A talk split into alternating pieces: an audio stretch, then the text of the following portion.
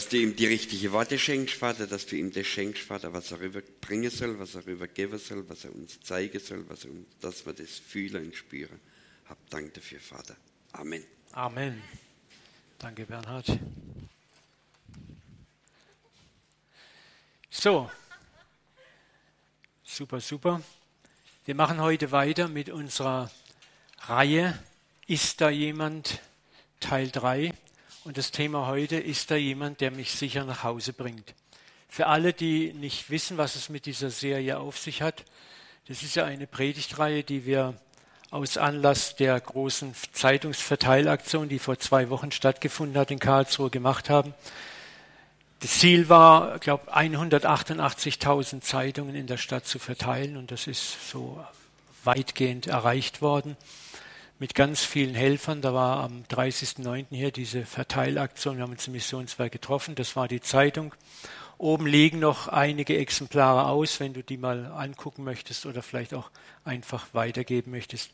Und wir haben uns als Karlsruher Gemeinden geeinigt darauf, alle zusammen 20 Gemeinden an diesem einen Thema dran zu bleiben, so dass Leute, die vielleicht kommen, die mit der Zeitung in Berührung kommen. Da waren Flyer drin, wo auf die Gemeinden hingewiesen, wurden, dass sie in jeder Gemeinde für fünf Tage oder fünf Wochenende das gleiche Thema haben. Ich finde es so toll, dass wir mittlerweile so eine Einheit in der Stadt haben, dass wir sogar sagen, wir verzichten auf unseren eigenen Gottesdienstflow, sondern wir machen gemeinsam was.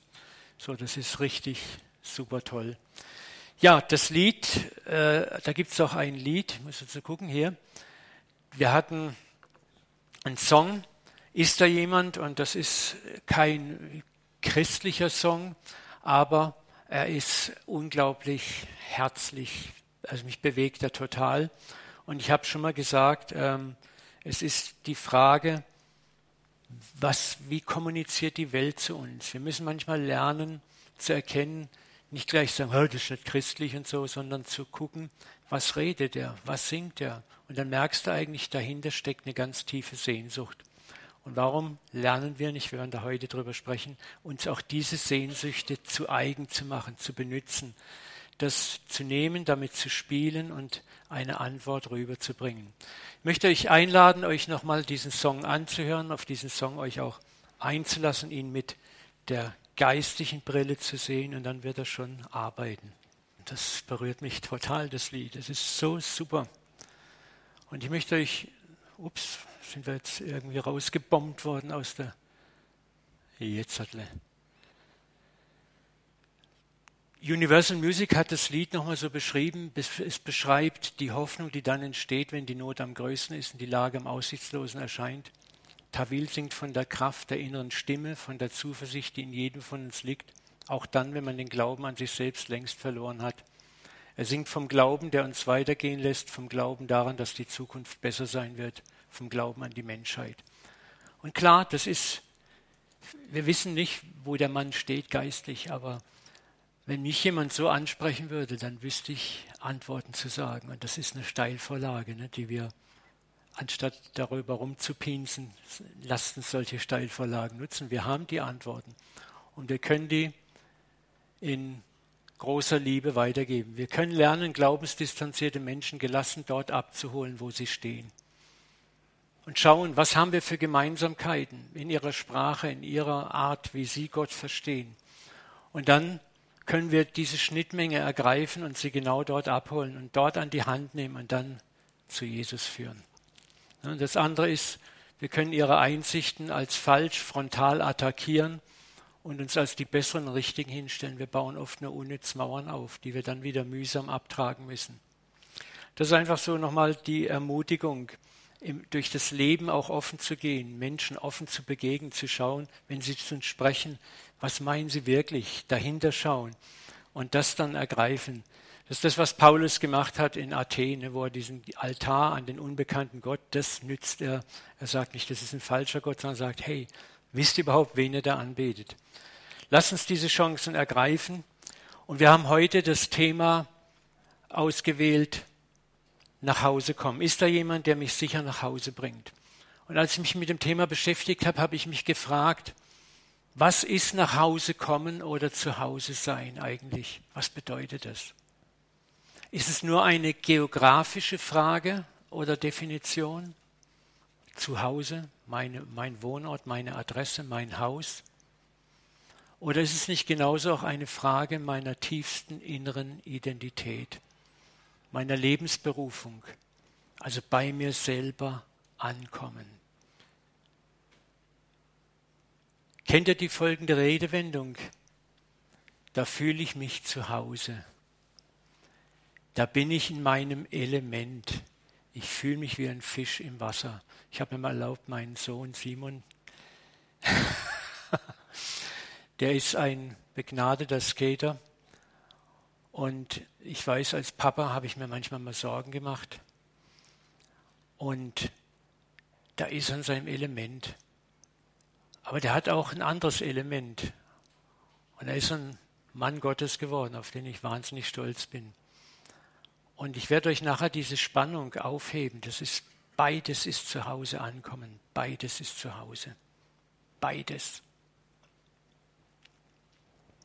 Und diese Redewendung, ich fühle mich zu Hause, ich bin in meinem Element, da fühle ich mich wie der Fisch im Wasser. Diese Redewendung beschreibt eigentlich unsere tiefste Sehnsucht, unsere tiefsten Visionen, Träume, in denen wir uns zu Hause fühlen. Zum Beispiel diese Gaben, Gnaden, Begabungen, in denen wir so richtig im Fluss sind. Und ich möchte hier ganz, ganz klar sagen, ich meine damit, und Gott meint nicht nur die frommen Gaben, die geistlichen Gaben, sondern auch deine,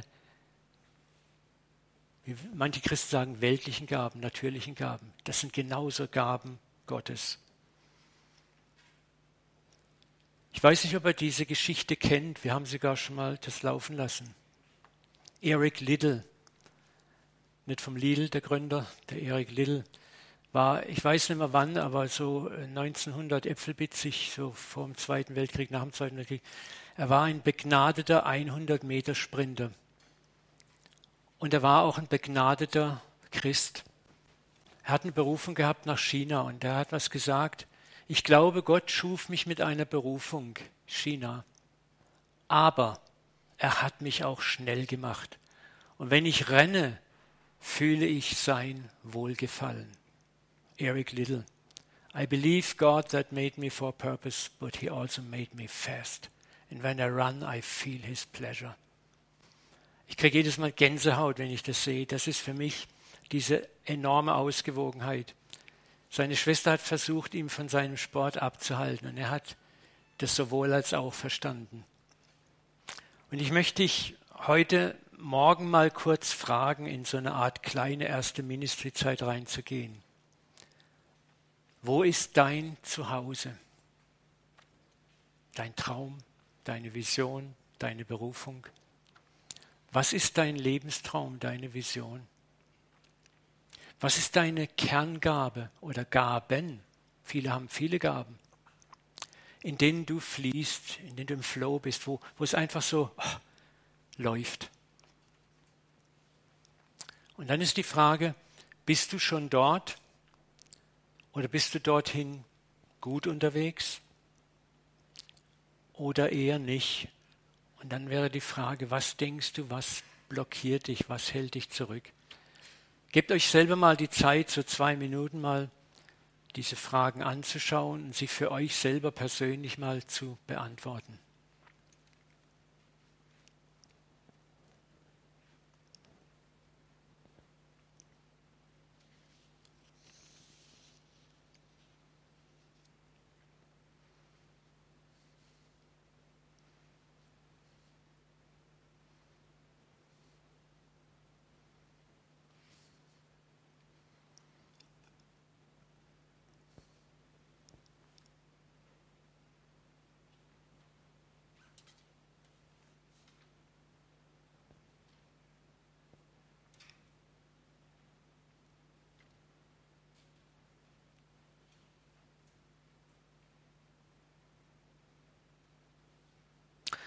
Ja, und ich möchte dir zurufen, ja, ist da jemand, der mich nach Hause bringt, in meine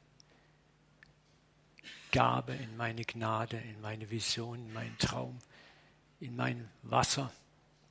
Da ist ein himmlischer Vater, der dich an die Hand nimmt, der dich in das Haus deiner Träume, deiner Vision, deiner Berufung bringen will. Und da, wo diese Träume keinen zerstörenden, für dich zerstörenden oder für anderen zerstörenden Charakter haben, kommen diese Sehnsüchte und Träume und Gaben von ihm, ob sie nun geistlich sind oder säkular sind. Ich darf die Alfeter mal nach vorne bitten. Die hatte vorhin so einen krassen Eindruck mir gesagt. Ich finde, der passt so stark. Das ist, glaube ich, das, was Gott uns zusprechen möchte. Ich gucke mal, wenn ich schalte es kurz an. Hallo, hallo. Ja, ich hatte den Eindruck, dass Gott sagt, siehe, ich bereite den ganzen Tag meine Hände zu dir aus. Ich bin dein Vater, ich habe dich lieb und ich sehne mich nach Gemeinschaft mit dir. Komm und lauf in meine Arme. Rufe mich an und halte fest an mir. Ich handle an dem, der auf mich wartet. Hoffe beständig auf mich. Ich bin ein Gott der Treue. Die früheren Nöte werden vergessen sein. Freue dich und frohlocke über all das, was ich schaffen werde. Ich bereite den ganzen Tag meine Hände zu dir aus. Ich bin dein Vater. Ich habe dich lieb. Ich sehne mich nach Gemeinschaft mit dir. Komm und lauf in meine Arme. Ganz lieben Dank, Alfeda. Das ist genau das, was ich so gespürt habe. Ist da jemand, der mich sicher nach Hause bringt? Das ist ein Vater, der auf dich wartet, dass du in seine Arme rennst, mit deinen Träumen, mit deinen Visionen, mit deinen Gedanken. Das, was in dir dich umtreibt und bewegt. Nochmal, positive Träume und Visionen sind innere Sehnsüchte und diese Fähigkeit, darüber zu träumen, kommt von deinem Schöpfer, deinem Vater.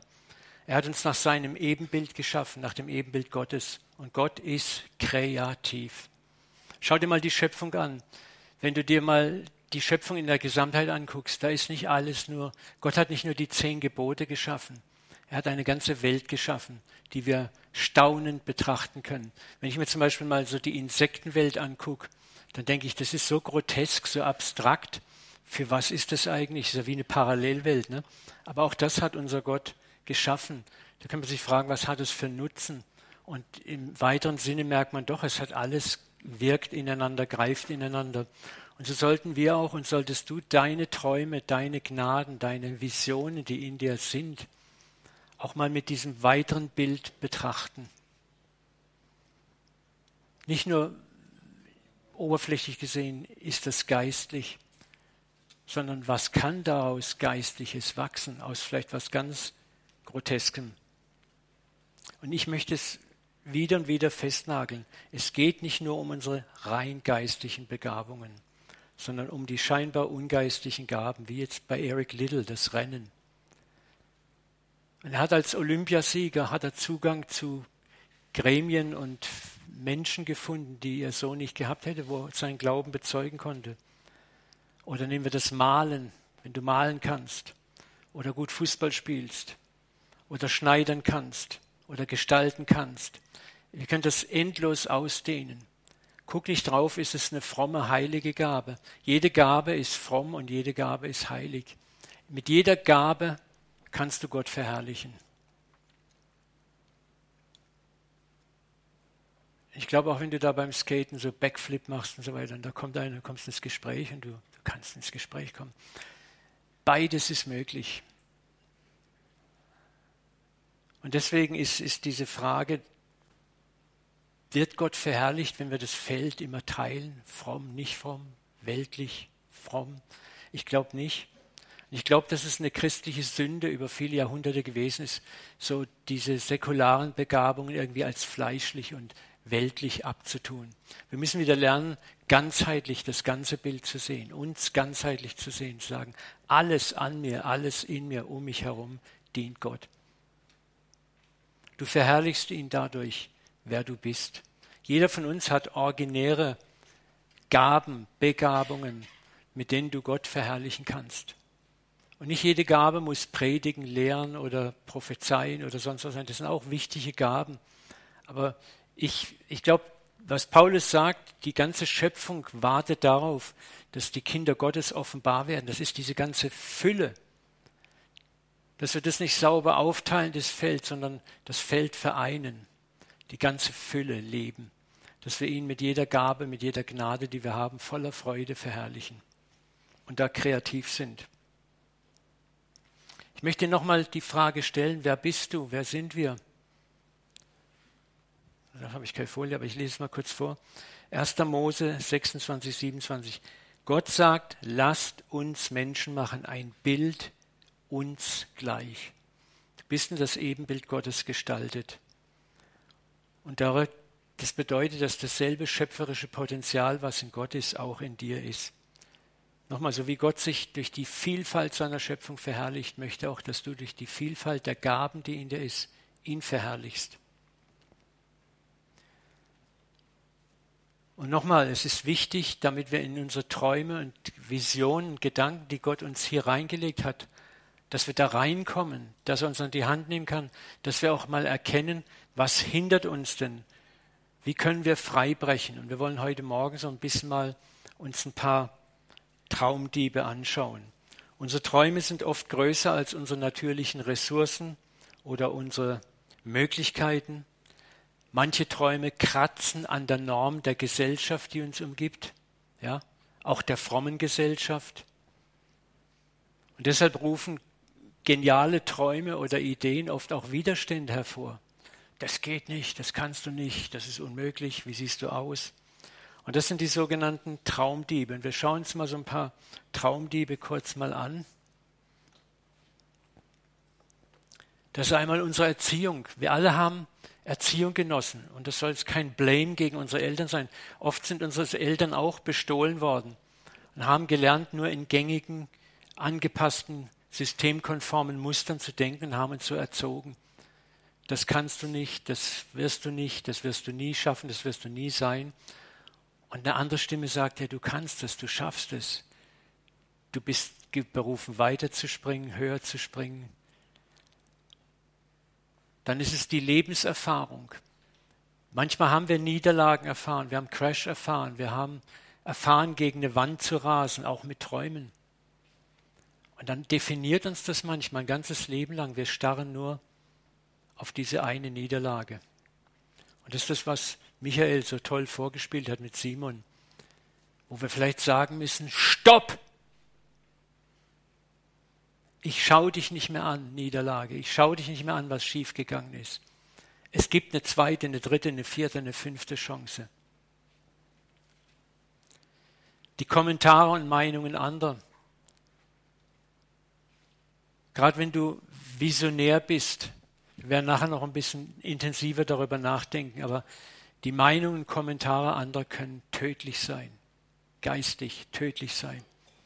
Und viele sind Gefangene von den Meinungen und Kommentaren oder Aussagen, die Menschen über ihr Leben oder über ihre Träume und Visionen gemacht haben und sind wie gefangen darin.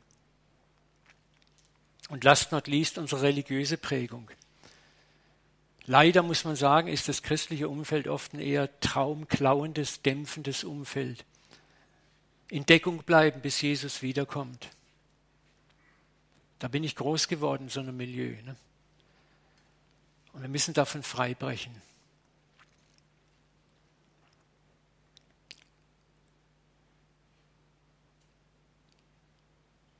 Nicht wenige von uns, schauen wir uns nochmal das Muster der Erziehung an, haben eine Erziehung genossen, in der uns Erziehungsberechtigte eher mitgeteilt haben, was wir nicht können. Und meinen sie es noch gut mit, ne? was du falsch machst oder was wir niemals sein werden, anstatt uns zu sagen, was für Potenziale in uns schlummern oder uns ermutigen, neue Dinge und Wege auszuprobieren, in denen Sie vielleicht selber nie gelaufen sind. Ich möchte euch, ihr Eltern hier im Raum, in dem Saal und auch im Kinderraum ermutigen. Ihr habt einen Auftrag, in eure Kinder Visionen und Träume zu pflanzen und sie beständig zu ermutigen, ihr Lebenshaus auf dem Dach eures Lebenshauses zu bauen dass sie weiter und größer wachsen, als ihr es je gewachsen seid. Ja, und dazu müssen wir sie freisetzen, auch mal Risiken einzugehen. Müssen sie auch mal zu einem bestimmten Zeitpunkt loslassen, dass sie was ausprobieren können. Wo wir vielleicht aus einer Sicherentdeckung heraus immer noch mit, mit den Händen bereit sind, auch schnell mal das Netz drunter zu spannen. Aber das wirst du auch nicht immer können. Da ist ein größerer, dem du dann deine Kinder anvertrauen musst, wo du sagen musst, jetzt muss ich loslassen. Wir müssen lernen, dass sie die Angst verlieren davor, Fehler zu machen. Wir lernen nur durch Fehler. Meistens. Und jemand, der jeden Fehler vermeiden wird, möchte, muss, wird nie wirklich tiefe Dinge lernen. Man wird dann den Ball eher flach spielen, um Fehler zu vermeiden. Und das ist genau das, was unser himmlischer Vater für uns tut, wenn er uns nach Hause bringt in unsere Träume und Visionen. Er ermutigt dich eigentlich, ein Risk-Taker zu sein, Risiken einzugehen. Er ermutigt dich auch Fehler zu machen. Das ist dieses Muster, wenn Jesus sagt, siebenmal, siebzigmal vergeben. Ich kann es immer nur wieder sagen. Das ist das Wesen Gottes dir gegenüber. Er vergibt dir siebenmal, siebzigmal. Weil er weiß, du brauchst 490 Versuche am Tag, bis du durchbrichst. Und das ist doch schön zu wissen, da ist ein Vater, der vergibt mir. Da muss ich nicht mit eingezogenem Nick rumlaufen. Ich kann Dinge ausprobieren. Ich kann in Sachen mal reingehen. Und ich weiß, dass er mir nicht den Kopf runterreißt, wenn es schief geht. Ihr kennt alle das Gleichnis von den äh, Gutsherrn, der seinen Dienern verschiedene Pfunde, also Silberstückpfunde gibt und sie ermutigt, damit zu handeln. Und als er zurückkommt, empfängt er von den verschiedenen Dienern verschiedene Summen. Und zwei der drei Diener haben Risiken eingegangen, haben gehandelt, das hätte auch schiefgehen können, haben ihr Gut vermehrt. Und der andere, der da kommt dann und sagt, Herr, hier ist dein Pfund Silber zurück. Ich habe es in einem Tuch aufbewahrt, denn ich hatte Angst vor dir, weil du ein strenger Mann bist. Du forderst Gewinn, wo du nichts angelegt hast und erntest, wo du nichts gesät hast. Wie vieles tun wir nicht aus Angst vor einem schrägen Gottesbild? Was den Mann bewegt hat, war Angst, die Furcht, einen Fehler zu machen, die Furcht dann von seinem Herrn furchtbar bestraft zu werden, gemaßregelt zu werden oder Schlimmeres. Das ist das Littles Schwester wollte ihn davon abhalten, seinen zweiten Traum, den er hatte, wo Gott ihn schnell gemacht hat, zu leben. Sie sagte, China ist wichtiger, der geistliche äh, Einsatz ist wichtiger, du solltest dich für die Mission vorbereiten. Der Sport ist weltlich. Ne? Aber er hat Gott sei Dank kapiert, dass es eben nicht so ist. Er hatte keine Angst vor diesem Gott.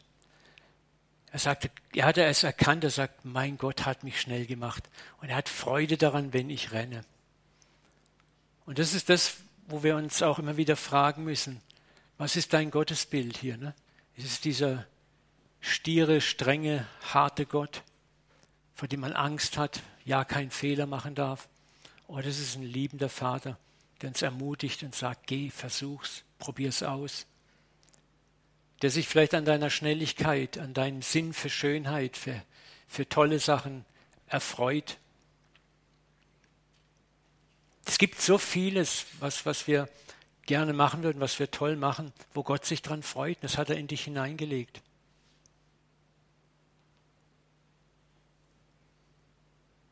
Und da möchte ich dir Mut machen. Schau mal drauf. Was, was ist deins? Oder wo hast du dein Pfund vergraben?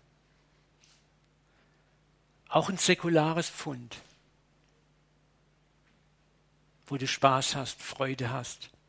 Und wo andere Menschen dich sehen, sagen einfach, wenn sie dich sehen in deiner Gabe, in deiner Gnade, wow, wow. Und Gott sagt auch im Himmel, wow. Und das ist nicht unbedingt eine, eine geistliche Gabe, aber sie verherrlicht ihn. Weil du kommst mit Leuten ins Gespräch und dann kannst du die, die Gottkarte spielen in einer ganz feinen, liebevollen Weise.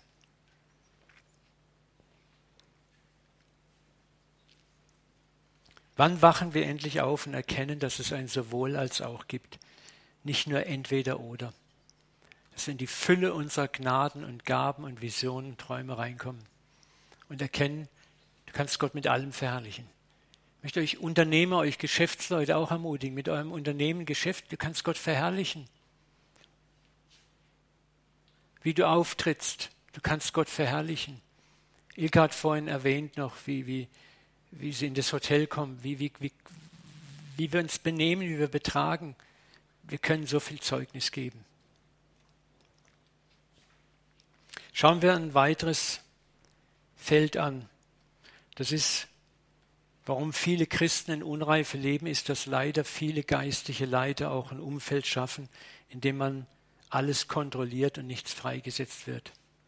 Ich erfahre das wieder und wieder, wenn ich in Gesprächen bin mit Menschen, die meinen Rat suchen oder wo ich coache und mentore, wie viel Kontrolle immer noch in so vielen Gemeinden ist, die geistig verbrämt ist und eigentlich geht es darum, Menschen zu kontrollieren. Meine Meinung ist, die Gemeinde Jesu muss der Ort sein, an dem wir andere freisetzen, in ihre Träume und Berufungen zu kommen. Und das kann manchmal als Leiter dich Menschen kosten. Dass du vielleicht diese Plattform in deiner Gemeinde gar nicht hast, aber sie existiert in einer anderen Gemeinde. Und der würde dort gebraucht oder kann dort richtig aufblühen. Das wir auch mal loslassen, ermutigen, sagen, geh. Oder dass wir Dienste starten, Leuten hier im, im, im CZK Räume geben und sagen, probier aus. Immer wieder neu. Und dass wir als Gemeinde erkennen, wenn jemand was mal neu predigt oder neu Worship macht und jetzt, ja, naja, das ist ja unmöglich. Ne? Sondern dass wir die Leute ermutigen, stärken, sie aufbauen. Schauen wir uns einen anderen Traumdieb an. Das sind die Menschen, die unsere Träume, nachdem wir sie ihnen anvertraut haben, zerreden, kleinreden, kaputtreden. Und ich rede hier nicht von einer guten konstruktiven Kritik. Die ist sehr wertvoll, wenn wir gute Korrektur erfahren. Eine gute Korrektur setzt immer noch frei, ermutigt immer noch, gibt guten Rat, aber sie tut das Ganze nicht dämpfen, sondern gibt flankierende Ideen auf, die helfen können, etwas besser zu machen, aber ohne zu entmutigen. Ich rede hier von Menschen, die aus negativen Motiven der Besserwisserei, des Neids, der Eifersucht, der Furcht oder der Kleingeisterei deine Träume und Visionen bekämpfen. Und das sind häufigerweise Leute aus unserem nahen Umfeld, Freunde, Familienangehörige, Menschen, denen wir eigentlich vertrauen, die oft mit der großen Feuerlöschpumpe unsere Träume kaputt spritzen. Deswegen gibt es ein Prinzip, das sehr wichtig ist. Wenn du einen Traum, eine Vision empfangen hast, dein Zuhause, dein Geist, dieses erblickt hast und begeistert bist, teile es nicht jedem sofort mit, sondern überleg dir gut, ist es das, was ich will? Bin ich dort zu Hause? Werde dir deiner eigenen Vision, deines eigenen Traumes, deiner Gnade selber sicher. Jesus hat uns gewarnt, gebt das Heilige nicht den Hunden und werft eure Perlen nicht vor die Schweine. Das ist jetzt ein bisschen sehr, boah. manchmal hat Jesus schon sehr bunt gesprochen. Ne? Aber es ist drastisch, versteht man. Diese trampeln nur auf deinen Träumen herum oder drehen sich rum und reißen deine Träume, deine Visionen in Stücke. Also überleg dir, sagt Jesus, wem sagst du was? Überleg es dir gut. Es gibt Menschen, die sind geistige Traumräuber. Die können deine Ideen, deine Gedanken, deine Visionen nicht beurteilen, die machen sie nur kaputt. Jesus hat selber darunter gelitten. Er musste sogar zu seinen Jüngern am Schluss sagen, ich habe euch noch so viel zu sagen, aber ihr könnt es jetzt nicht tragen. Und das ist das, was du als Leiter, ich bin ein visionärer Leiter, wo ich oft leide drunter, wo so viel da ist und ich merke, oh, es geht nicht. Nicht jede Wahrheit und jeder Traum ist geeignet, sofort weiterzusagen. Und nicht an jeden. Und deswegen, wenn du einen Traum hast, nochmal, werde dir selbst sicher, wie wertvoll ist das für dich. Wie weit bist du bereit zu gehen? Was setzt du ein? Und wenn du deinen Traum für dich selbst erobert hast, ja, dann kann ihn dir auch keiner mehr nehmen. Aber wenn du in, in einer Phase über deinen Traum, über deine Vision noch unsicher bist und kommst vielleicht zu den falschen Leuten, dann wird er eingestampft und zerschreddert. Und deswegen ist so wichtig, dass wir auch in der Gemeinde gute Älteste und Ältestinnen hervorbringen. Menschen, die andere Menschen fördern, ermutigen, die schon Rat geben können, aber einen Rat geben, der begleitend ist, aber nicht dämpfend ist. Das ist gar nicht einfach. Das bedeutet, dass man selber dadurch marschiert ist. Ne?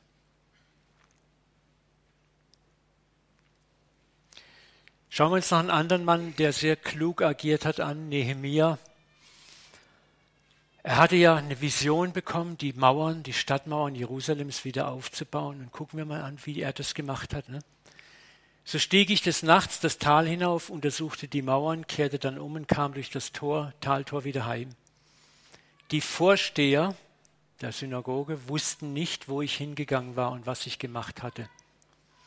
Denn ich hatte bis dahin den Juden, den Priestern und auch den Vornehmsten und den Vorstehern und den anderen, die am Werk arbeiteten, nichts gesagt.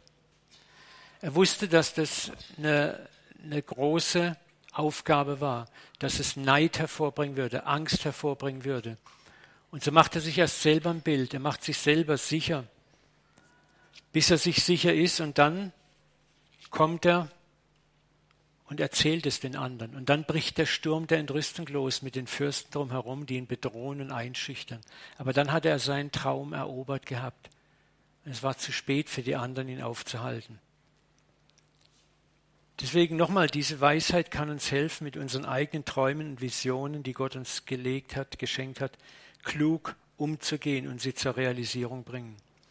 Nochmal, viele deiner Träume werden außergewöhnlich sein und rufen Widerstände hervor, wenn du sie an die falschen Leute transportierst. Und du musst auch damit rechnen, dass gute Träume, und ich nochmal, ich rede nicht nur von säkularen, von, von geistlichen Träumen, sondern auch von säkularen Träumen, Widerstand hervorbringen. Das ist normal. Und das Du musst auch das Zweites noch lernen, dass die Leute das nicht unbedingt böse meinen. Die sind selber Opfer ihrer Prägung. Die können nicht anders. Die können nicht anders. Jesus wurde komplett missverstanden von dem religiösen Establishment seiner Zeit. Bis dahin, dass sie ihn getötet haben. Natürlich starb er für unsere Sünden, aber der Auslöser war Unverstehen, Eifersucht, Angst, Furcht. Sündenbock musste her. Und das ist wichtig, dass wir uns darüber auch im Klaren werden. Und deswegen, wie Jesus sagt, sei klug wie eine Schlange, aber auch ohne Pfeil und Falschheit wie eine Taube. Und das ist das kluge Umgehen. Such dir Menschen raus, wo du siehst, die sind selber Risiken eingegangen, die haben selber Schrammen abgekriegt, aber die leben ihre Träume und Visionen. Die sind Risk-Taker. Und solchen Leuten kannst du dich anvertrauen. Schauen wir uns noch ein letztes Bild an. Und sie, Jesus und sein Jünger, kamen nach Jericho und als er von Jericho hinausging mit den Jüngern, saß der Sohn des Timäus, Bartimäus, ein blinder Bettler am Weg. Und als er hörte, dass es Jesus von Nazareth ist, hob er an, rief und sprach, Jesus, du Sohn Davids, erbarme dich meiner. Dieser Mann hatte eine Vision. Er hatte von Jesus gehört. Er hatte gehört, dass er heilen kann. Und er hatte eine Vision, wenn ich nur in die Nähe dieses Mannes kommen könnte, dann könnte ich Heilung bekommen. Und als sich die Chance bietet, setzt er alles dran. Er schreit seinen Wunsch raus. Er trompetet ihn buchstäblich raus. Und was passiert? Es kamen etliche, nahmen ihn auf sein Stühlchen und trugen ihn vor Jesus, ermutigten ihn. Nein, das Gegenteil passiert. Es bedrohten ihn viele, er solle schweigen. Und das ist exakt das typisch Traumdiebische. Halt's Maul, sei ruhig, hör auf, bründigt hier nicht rum. Wir müssen lernen, diese Traumdiebe abzuschütteln. Er aber schrie noch viel mehr. Sohn Davids, erbarme dich meiner. Ich möchte dir Mut machen, da wo du mit deinen Träumen festhängst, wo dich Menschen oder Umstände zum Schweigen gebracht haben. Schrei noch viel mehr. Schrei noch viel mehr, wo, wo es scheinbar wie ein Stopp da ist. Geh weiter, geh weiter, klopf an die Tür. Wer anklopft, dem wird aufgetan. Wer sucht, der findet. Da sind Widerstände in der geistlichen Welt, aber wir können einen Stand einnehmen. Ich frage mich schon immer wieder mal, was wäre passiert, wenn er eben einfach sich kusch, gekuscht hätte und schüchtern seinen Mund gehalten hätte und sich gefügt hätte. Sein Traum wäre nicht zustande gekommen, glaube ich. Und dann kommt Jesus und sagt, was willst du, dass ich dir tun soll? Und seine Vision kommt in Existenz. Bartimäus hatte eine Vision, dass er Sehen wieder sehen kann und dass es Jesus möglich macht. Aber es reicht nicht nur, eine Vision zu haben. Du musst für diese Vision auch manchmal kämpfen, aufstehen und sagen, wie wir es heute so eindrucksvoll. Ich find, bin mal begeistert, wie der Gottesdienst sich ineinander fügt. Es war so ein tolles Anspiel, wo wir sagen, Stopp. Stopp zu den Traumkillern. Stopp zu den Traumdieben. Bis hierher und nicht weiter. Und wir träumen wieder unseren Traum weiter. Glauben, der Dinge erlangen möchte, wird immer durch Zeiten des Widerstands und Kampfes gehen. Kämpfe mit dir selber, aber auch Kämpfe gegen andere Menschen, die verhindern wollen, dass Gottes Träume, die er in dir angelegt hat, Realität werden. Und es sind nicht immer nur dämonische, böse Menschen. Es sind manchmal einfach selber ängstliche Menschen, die das Produkt ihrer Erziehung oder einer falschen christlichen Tradition sind.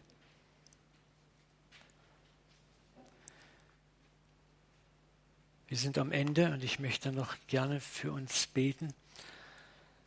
Möchte ich mit diesem Psalm 37,4 ermutigen, habe deine Freude am Herrn, hab Freude an ihm. Warum? Denn der wird dir geben, was dein Herz wünscht. Glaubst du das? Er wird dir geben, was dein Herz wünscht. Was dein Herz wünscht. Hab keine Angst vor deinem Herz. Paulus sagt im Galaterbrief, wir haben Christi Sinn, dass wir wissen können, was uns von Gott gegeben ist. Du musst dir selber nicht immer nur misstrauen. Vertrau mal deinen Wünschen, deinen Sehnsüchten, die in dir sind, dem, was Gott dir geschenkt hat, auch den ganz säkularen Dingen.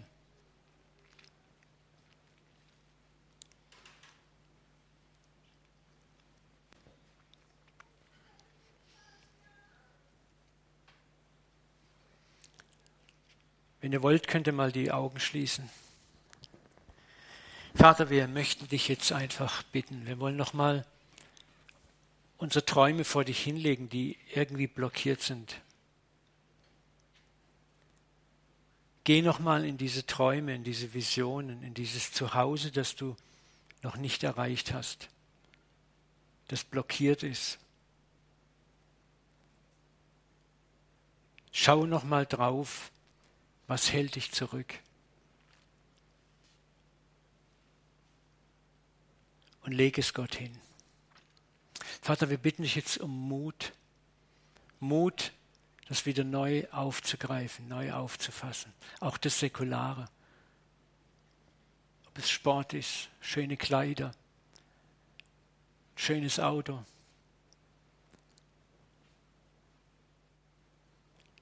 Unser Beruf. Vater, lass uns neu erkennen, dass wir dich auch in diesen Dingen aufrichtig ehren können. Dass Menschen dich auch darin entdecken können. Kreativität, Kunst, Arts.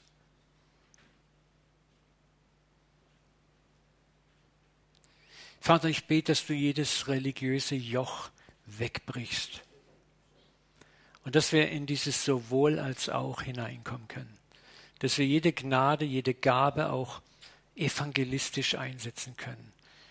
Dich dadurch bezeugen, die frohe Botschaft bezeugen, dass unser Gott gut ist, unser Gott genial ist, unser Gott groß ist, herrlich ist, auch der Verursacher all dieses Schönen in der Welt ist. Du bist nicht der Gott des Grauen, des Schwarz-Weiß, auch wenn ich heute ein Schwarz-Weiß-Hemd anhabe. Papa, wir, wir lieben dich, dass du so unendlich kreativ bist. Und dass du dich freust, wenn wir uns freuen. Hilf uns, Vater, die Potenziale zu entdecken, die du in uns hineingelegt hast. Möchte ich auch ermutigen, es hat nichts mit deiner Würdigkeit zu tun. Wer von uns ist würdig? Wir sind würdig durch Christus. Ergreife, was vor dir liegt. Überwind die Angst und fang wieder neu an, in deine Träume hineinzugehen, deine Kreativität. Vater, wir zerbrechen jedes Joch von Selbstverdammnis, von Selbstablehnung.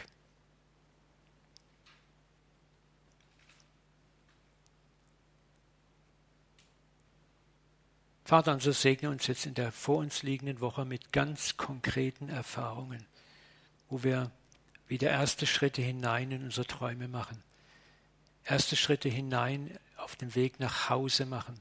Da, wo wir zu Hause sind, wo wir der Fisch im Wasser sind, wo wir uns wohlfühlen. Und lass uns erleben, Vater, wie wir dadurch dich verherrlichen, dein Wesen verherrlichen, dein Reich kundmachen, auch auf diese Weise. In Jesu Namen. Amen.